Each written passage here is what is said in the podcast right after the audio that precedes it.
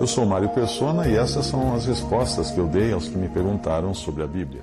Você perguntou se o ISIS, essa organização que agora terroriza o Oriente, Oriente Médio e até o mundo todo, se ele estaria na profecia.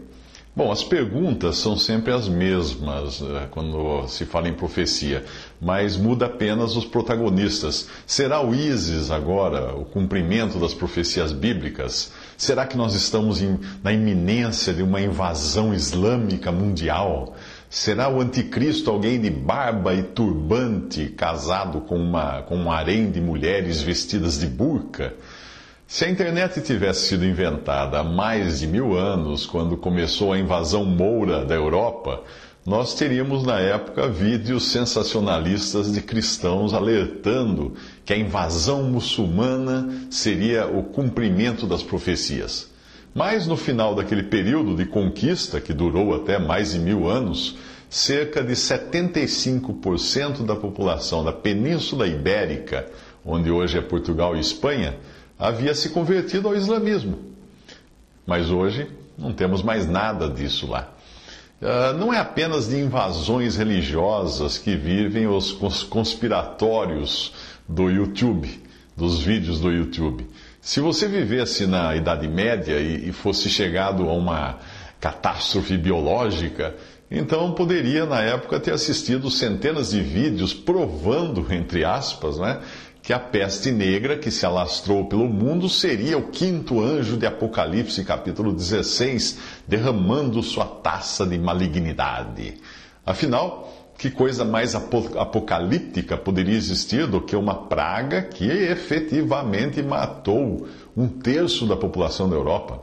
E hoje, ainda tem gente que usa o vídeo terror profético para falar do Zika ou para falar de outras doenças que estão surgindo por aí.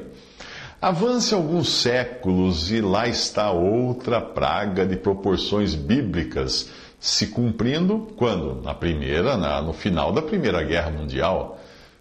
Isso se você não achar que a própria Primeira Guerra Mundial já tivesse sido Armagedon, como muitos na época acreditavam que era uma, uma, uma profecia bíblica se cumprindo, a Primeira Guerra Mundial. Mas eu estou falando agora da gripe espanhola, que se alastrou pelo mundo no fim da Primeira Guerra Mundial e ceifou a vida de quase 100 milhões de pessoas. Você acha pouco isso? Que tal a Segunda Guerra Mundial, então? E todas as outras guerras que se seguiram? Seriam elas o cumprimento da profecia bíblica? Ou então a enorme lista de terremotos, tsunamis, enchentes que são presença constante no calendário da Terra desde o dilúvio, desde o dilúvio universal. Eu acho que já, você já, já conseguiu entender que é uma grande tolice viver de sobressaltos achando que cada vez que aparece um vírus como Zika, ou os terroristas atacam o World Trade Center, ou então que os países decidem criar chips de identificação, cada vez que acontece qualquer uma dessas coisas, nós estaríamos vendo então o cumprimento das profecias bíblicas. Não. Uh, será que é para isso que o cristão foi deixado no mundo? Ou será que ele foi deixado aqui para se ocupar com algo muito mais importante do que notícias do jornal, notícias sensacionalistas, catástrofes, misérias, guerras, invasões, etc.? Será que não tem nada mais importante com o que o cristão deve se ocupar? A primeira chave para você entender a profecia bíblica está neste versículo de Apocalipse 19, versículo 10. Ali diz assim: o testemunho de Jesus é o espírito de profecia. Isso significa que o real objetivo da profecia é testemunhar de Cristo e não desviar o foco para colocá-lo em epidemias, guerras, catástrofes, invasões islâmicas.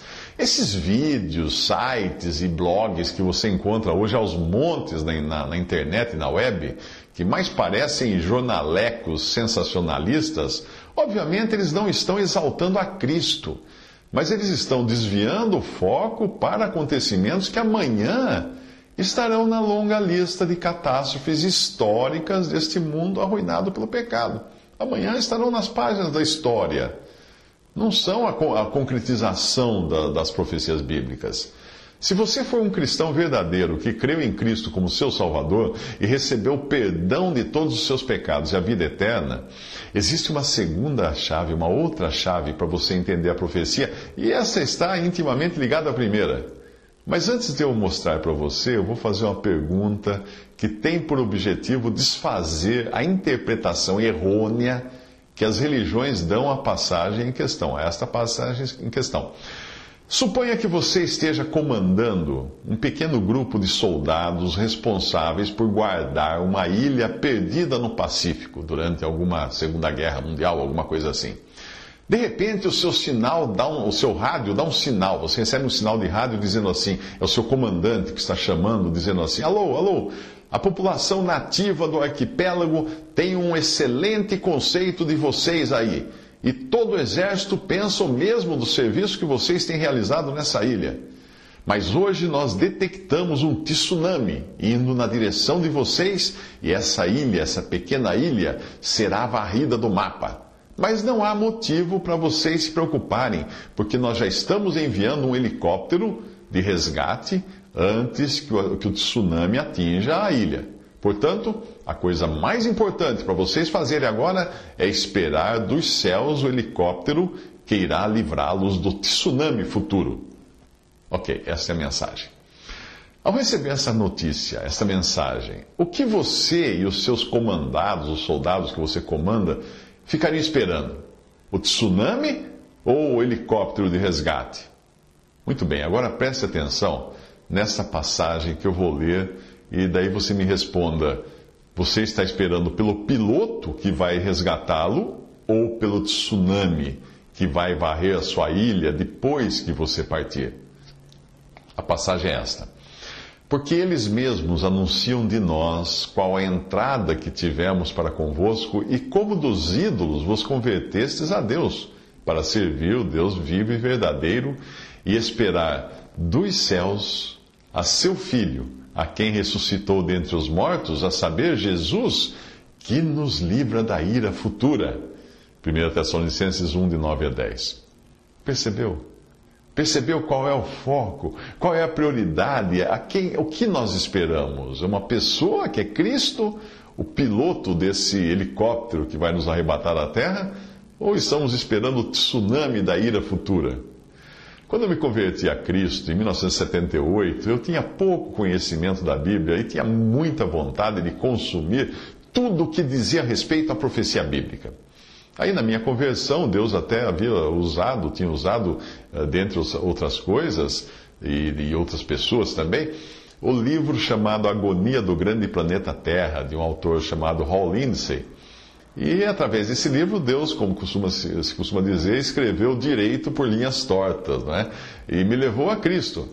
Hoje eu sei que aquele livro tinha muitas linhas tortas, tinha muitos furos, que na época em que ele foi escrito, 1970, pareciam ser o cumprimento das profecias bíblicas, mas não eram, não eram todas, todas aquelas previsões não eram. Naquele tempo, o anticristo da vez, a bola da vez em termos de anticristo, nos livros cristãos de profecia, era o Gorbachev, porque ele tinha aquela mancha vermelha na testa, que então eles falavam que era a marca da besta. A Guerra Fria era o prenúncio do fim do mundo naquela época. Eu assinava também duas publicações que eu recebia, uh, eram bem sensacionalistas, de uma organização chamada, uh, que tinha o nome da organização, era Chamada da Meia-Noite. O líder dessa organização, o fundador dela, chamava-se Wim Malgo, ele já, já é falecido agora, e ele publicava também outra revista que tinha um nome de Notícias de Israel. Ambas essas revistas usavam muito daquela técnica de Hall Lindsey, de, de centenas de livros, sites e vídeos que hoje falam de profecia. elas usavam a profecia reversa o, o que quer dizer isso? Eu não sei se existe o termo profecia reversa relacionado à Bíblia, mas eu pesquisei e encontrei até a expressão profecia reversa em português usada numa edição do Gibi do Tio Patinhas, com o título A Profecia Reversa do Fim do Mundo. E a julgar pela capa que eu encontrei na internet, a história parece brincar com o calendário maia, que em 1912 fez muita gente se mudar para Alto Paraíso de Goiás e outros refúgios esotéricos esperando o fim do mundo que não chegou, que nunca veio. Eu conheço muita gente em Alto Paraíso que trabalha no comércio de lá e torce para que venham outros fins do mundo como aquele, porque foi ótimo para o comércio da cidade. Mas o que seria uma profecia reversa? Seria algo como uma engenharia reversa, que é um termo usado, sim, na indústria para descobrir segredos do concorrente, como desmontando um produto e tentando fabricar um similar com peças parecidas. Você faz o caminho inverso para descobrir como ele foi feito. Um bom exemplo de engenharia reversa é o Frankenstein, aquele homem que foi construído com partes de diferentes cadáveres.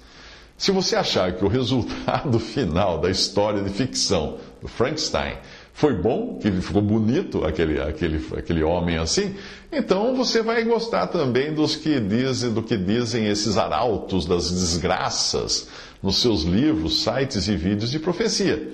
Porque eles nada mais fazem do que um Frankenstein. Eles, eles fazem algo parecido. Eles pegam os eventos do jornal de hoje e tentam fazer as suas peças se encaixarem na profecia na marra como naquela antiga propaganda, né? Tinha uma, tinha uma propaganda na televisão que mostrava um mecânico marretando uma peça não original no motor do carro. A propaganda era para uh, vender as peças originais de motor de carro. Mas o resultado desses que tentam fazer as notícias de jornal uh, cumprirem as profecias bíblicas, o resultado é um Frankenstein profético, que até lembra um ser humano, mas não tem nada a ver com a realidade da coisa. Não precisa ser muito inteligente para perceber que essa técnica pode funcionar em qualquer circunstância. É, um adolescente aficionado por profecia que vivesse nos anos 1940 e tivesse naquela época internet e YouTube, o que ele ia fazer? Ele ia produzir vídeos incríveis provando que Hitler era o anticristo, que o nazismo era besta, que a Segunda Guerra Mundial era o fim do mundo. Claro, ele ia fazer isso, porque isso era, esses eram os elementos que ele tinha na, naquela ocasião. No final da guerra, ele certamente encontraria uma passagem Apocalipse onde encaixar a bomba atômica. Que tal esta passagem? Vi uma estrela que do céu caiu na terra e abriu o poço do abismo e subiu fumaça do poço, como a fumaça de uma grande fornalha. E com a fumaça do poço escureceu-se o sol e o ar. Apocalipse 9, de 1 a 2. Ah, cabe direitinho numa explosão de bomba atômica, não cabe? Se esse garoto dos anos 40 continuasse insistindo mais alguns anos, ele ia envelhecer, é claro, ele iria acabar interpretando os gafanhotos de Apocalipse 9 como se fossem helicópteros militares. Porque durante a Segunda Guerra Mundial, esses helicópteros ainda eram rudimentares comparados com os que existem hoje, ou com os que já existiam na Guerra da Coreia e do Vietnã. Mas nos anos 1950, esses helicópteros já poderiam ser encaixados a golpes de marreta na profecia bíblica. Afinal, o texto da Bíblia diz que eles tinham couraças como couraças de ferro. E é claro, esses helicópteros são, são encouraçados. E o ruído das suas asas era como o ruído de cavalos. Quando muitos cavalos correm ao combate. Esta é a passagem bíblica. E tinham caudas semelhantes às dos escorpiões e aguilhões nas suas caudas, ou ferrões nas suas caudas. Apocalipse 9, de 9 a 10. O que seriam esses aguilhões? Ah, metralhadoras, mísseis, obviamente. Mas não se apegue aos helicópteros proféticos, por assim dizer, porque os drones vieram aí para ficar. E certamente alguém vai achar os drones no livro de Apocalipse. Esses autores vão descobrir drones em algum lugar da Bíblia, porque eles são agora a febre do momento. Quando esse autor, suposto autor de vídeos e textos apocalípticos da internet, uh, encontrasse os drones, ele iria então colocar muita ênfase aterrorizante alertar os cristãos que algo seria preciso para combater esses drones, ou então para combater o anticristo que ele achou que foi profetizado nas páginas da Bíblia. Que página da Bíblia? Bem, o que anticristo é esse que ele ia encontrar? É só você escolher, tinha Hitler, Gorbachev, o Papa, Gengis Khan, Osama Bin Laden, qualquer um. O problema é que se existir alguma coisa que você possa fazer para evitar isso, esses autores vão dizer, você tem que correr lá fazer. Ah, no próximo anticristo é fulano, chip da besta, é isso que vai acontecer. E tá bom, e o que, que eu faço então? Ah, você tem que fazer alguma coisa para evitar acontecer. Muito bem, mas se você evita acontecer, você cria um paradoxo. Porque você vai ter evitado o fim do mundo e você vai então ter invalidado as profecias bíblicas que anunciavam o fim do mundo e vai concluir que a Bíblia estava errada porque aquilo que estava profetizado na Bíblia não aconteceu. O chip de computador não veio, o helicóptero que atirava espinhos pela cauda também não foi usado na guerra. Bom, eu não era nascido ainda quando os muçulmanos começaram a ocupar a Europa lá pelo ano 700 da era cristã e chegaram até a 300 quilômetros de Paris nos séculos seguintes. Você fala que tem muito muçulmano na Europa hoje, não é? Pois é, eles estavam a 300 quilômetros de Paris. E eles só foram definitivamente expulsos em 1492, no mesmo ano em que Cristóvão Colombo partia para a América. Não, não, os muçulmanos da época não fugiram achando que Colombo ia pedir ajuda ao tio Sam, não. Os islamitas, que ainda estavam em Granada naquela época, simplesmente se renderam e terminaram assim a campanha daqueles avós do, do ISIS atual, do ISIS atual. Eles eram os antecessores lá atrás na história. Portanto, quando você assistir algum vídeo falando do ISIS e da sua tentativa de fazer do mundo um grande califado, Lembre-se de que esse filme já esteve em cartaz mais de mil anos atrás. Isso aí é água já passada, é figurinha repetida, isso já aconteceu. Os muçulmanos já invadiram a Europa. Uma dica que eu dou a qualquer pessoa que esteja apaixonada por assuntos proféticos é esta dica. Verifique antes se aquele vídeo, blog ou livro falando de profecia não é um disco tocando ao contrário. O que eu quero dizer com isso? Confira se ele não está catando pedaços de notícia do jornal e tentando colar esses pedaços na Bíblia. Uh, você nunca vai poder confiar no que essa pessoa diz se ela estiver fazendo isso, porque amanhã as notícias vão mudar. Todo mundo sabe que o jornal de hoje não presta mais amanhã. O jornal de hoje amanhã é velho. Não é, uh, não é assim que se estuda a profecia. Não é buscando notícia no jornal e tentando fazê-las encaixar na, na, Bíblia. É o contrário que tem que estudar profecia. Nós devemos ir para a palavra de Deus e entender o que Deus revelou do futuro e, principalmente, com que parte dessa revelação Ele quer que a gente se ocupe mais. Se você fizer isso, vai descobrir logo que o tema da profecia e o seu autor principal, o seu ator principal, é Cristo. Cristo é o tema da profecia, porque o testemunho de Jesus é o espírito de profecia, Apocalipse 9 e 10. Você também vai aceitar o que Deus diz na sua palavra que, que o objetivo do cristão, enquanto está neste mundo, é servir o Deus vivo e verdadeiro e esperar dos céus o que? Um terremoto, um, um, cometa caindo na terra, um, um, um tufão? Não! Esperar dos céus a seu filho, a quem ressuscitou dentre os mortos, a saber, Jesus que nos livra da ira futura, que nos livra do tsunami futuro, da grande tribulação futura. 1 Tessalonicenses 1, de 9 a 10, esta passagem. Mas para isso é bem provável que você vai precisar descartar alguns conceitos teológicos que você recebeu da teologia do pacto.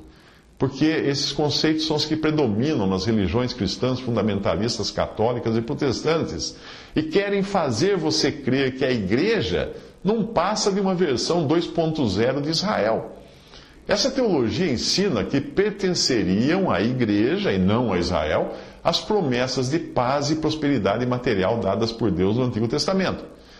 Seria também, segundo esses teólogos, seria também da igreja o direito de dominar o mundo, o que obviamente justificaria todas as cruzadas e até as guerras atuais que tentam libertar o mundo de religiões não, não cristãs, como o islamismo e judaísmo.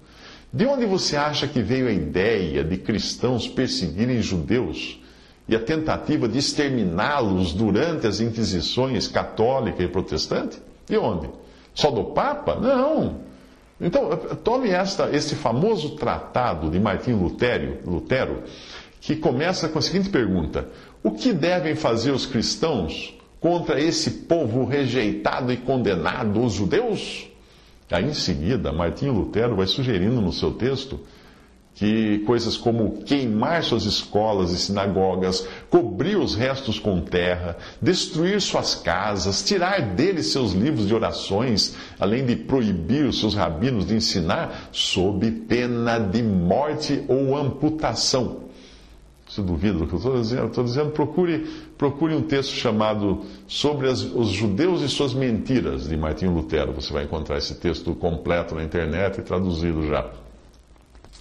Se você continuar sem entender as dispensações e a distinção que Deus faz de Israel, que é o povo com promessas que serão cumpridas no futuro, e a igreja, que é um povo atual com herança celestial e não terrena, se você não entender essa diferença, você vai nunca, jamais vai entender profecia, nem agora, nem, nem nunca.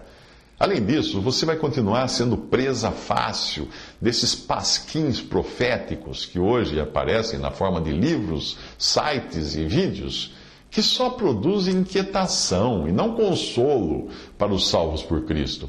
Isso vai impedir você de desfrutar, se você não entender uh, essa distinção, Israel, igreja, as dispensações, uh, a esperança do crente hoje, que é Cristo vir arrebatá-lo. Se você não entender essas coisas, você vai, você vai ficar impedido de desfrutar da preciosa esperança, desse iminente encontro com o Senhor nos ares.